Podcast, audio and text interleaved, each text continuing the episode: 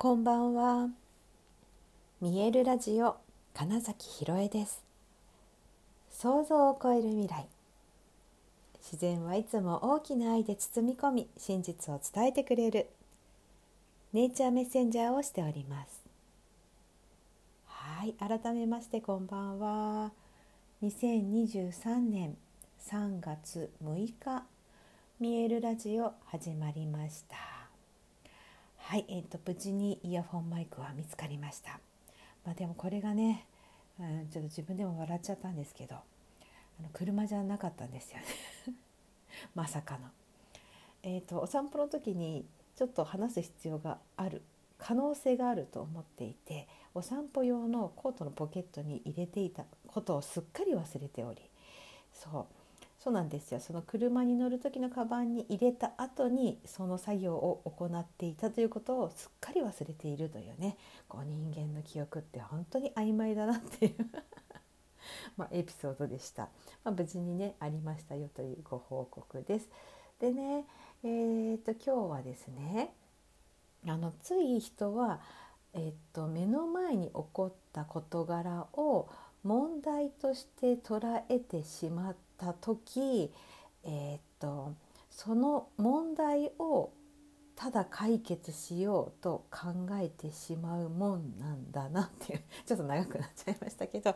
いうお話をちょっとしたいと思います。まあ、今日それはご相談があった、まあ、クライアントさんからのお話でね「いや私もよくそれハマるんですよ」って言って、えー、なのでそれあの質問していきますねってあの、まあ、それこそねコーチングみたいな、うん、時って基本的にはえっと、質問をすることによって、えっと、その方が自分で答えを見つけていくみたいな作業なんですね。なので、まあ、質問で、まあ、じゃあ今現状どういう問題が起こってるんですかって問題が起こりましたっていう、まあ、発言から始まるのでじゃあどんなそれはどんな問題ですかってどうしてそういうふうな問題だと捉えてますかっていう、まあ、ところから始まるんですよね。でそのあの方の問題とおっしゃってたのはすっごく単純に言うと職場の同じポジションにいる人同士が、まあ、すごい喧嘩をししましたと。で、まあ、お互いのねまだ価値観の相違ってことなんですと。でそれぞれ、えー、そのいいところがある。うん、こ外なんです客観的に見るとそれぞれいいところがあるから、うん、そういう意味ではその補完し合って上手に回るはずなのにお互いがお互いの「私ばっかりこれやってて」とかみたいなところでねこう言い合いが起きてしまって結構な喧嘩が起こったんですっていう、まあ、それが問題ですってなってたんですね。でだからじゃあなんでそれ問題ですか？って言ったらうーん喧嘩は良くないみたいになりがちじゃないですか意識が。でもちょっと待ってくださいみたいな。あのそうじゃあじゃあですよって言ってそこで質問するのはちなみに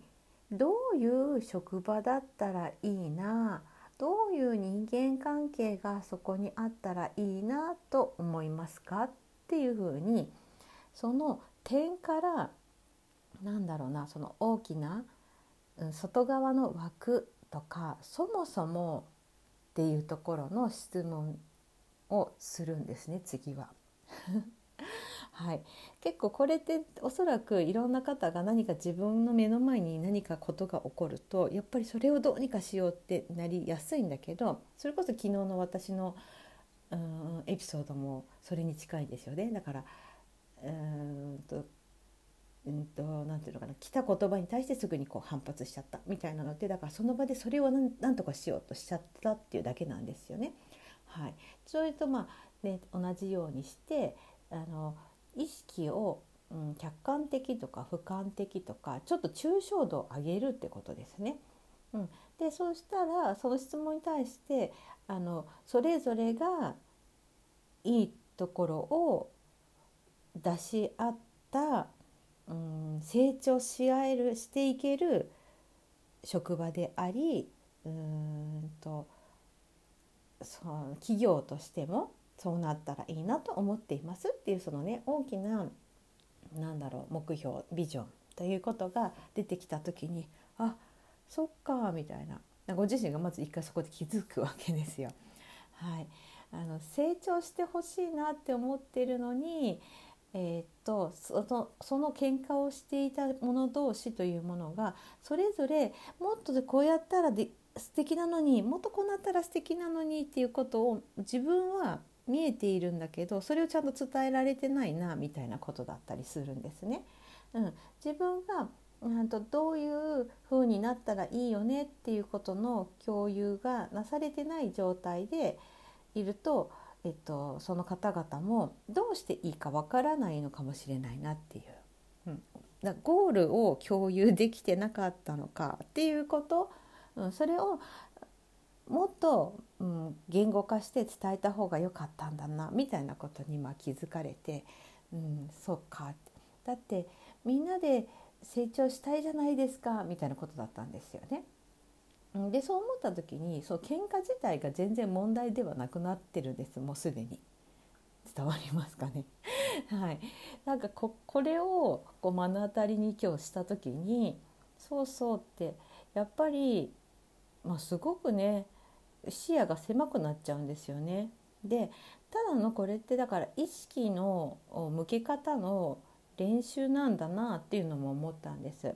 で、えっと、今日その話をしたのは実は体のケアに今行っているクライアントさんで、ね、そんなお話も出てくるわけなんですけれどもどうしてもねその体の不調っていうのが出た時うんそうだなもっと単純に言うと、うん、髪とかでちょっとこう指皮膚を切ったことってありますかね？あのすっごい小さい傷だけどめちゃくちゃ気になるじゃないですか。チクチクするな痛いなちょっとしみるなとかとかとか。でするとずっとそっちに意識がいってより痛いなという、え、ものを増幅させちゃうんですよね。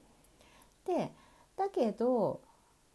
そうじゃない部分の方が多いって気づきます？あと体全体を見た時に その小さな切り傷というものに意識がいくとめっちゃ気になる存在なんだけど体全体で見たらいや足は元気だ。膝も大丈夫だ。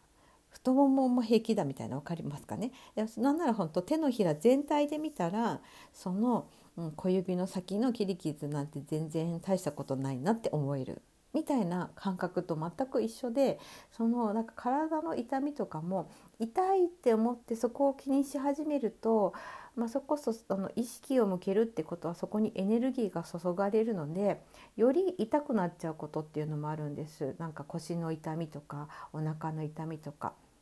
うん、なのであの意識というものをそこから外すって言った時に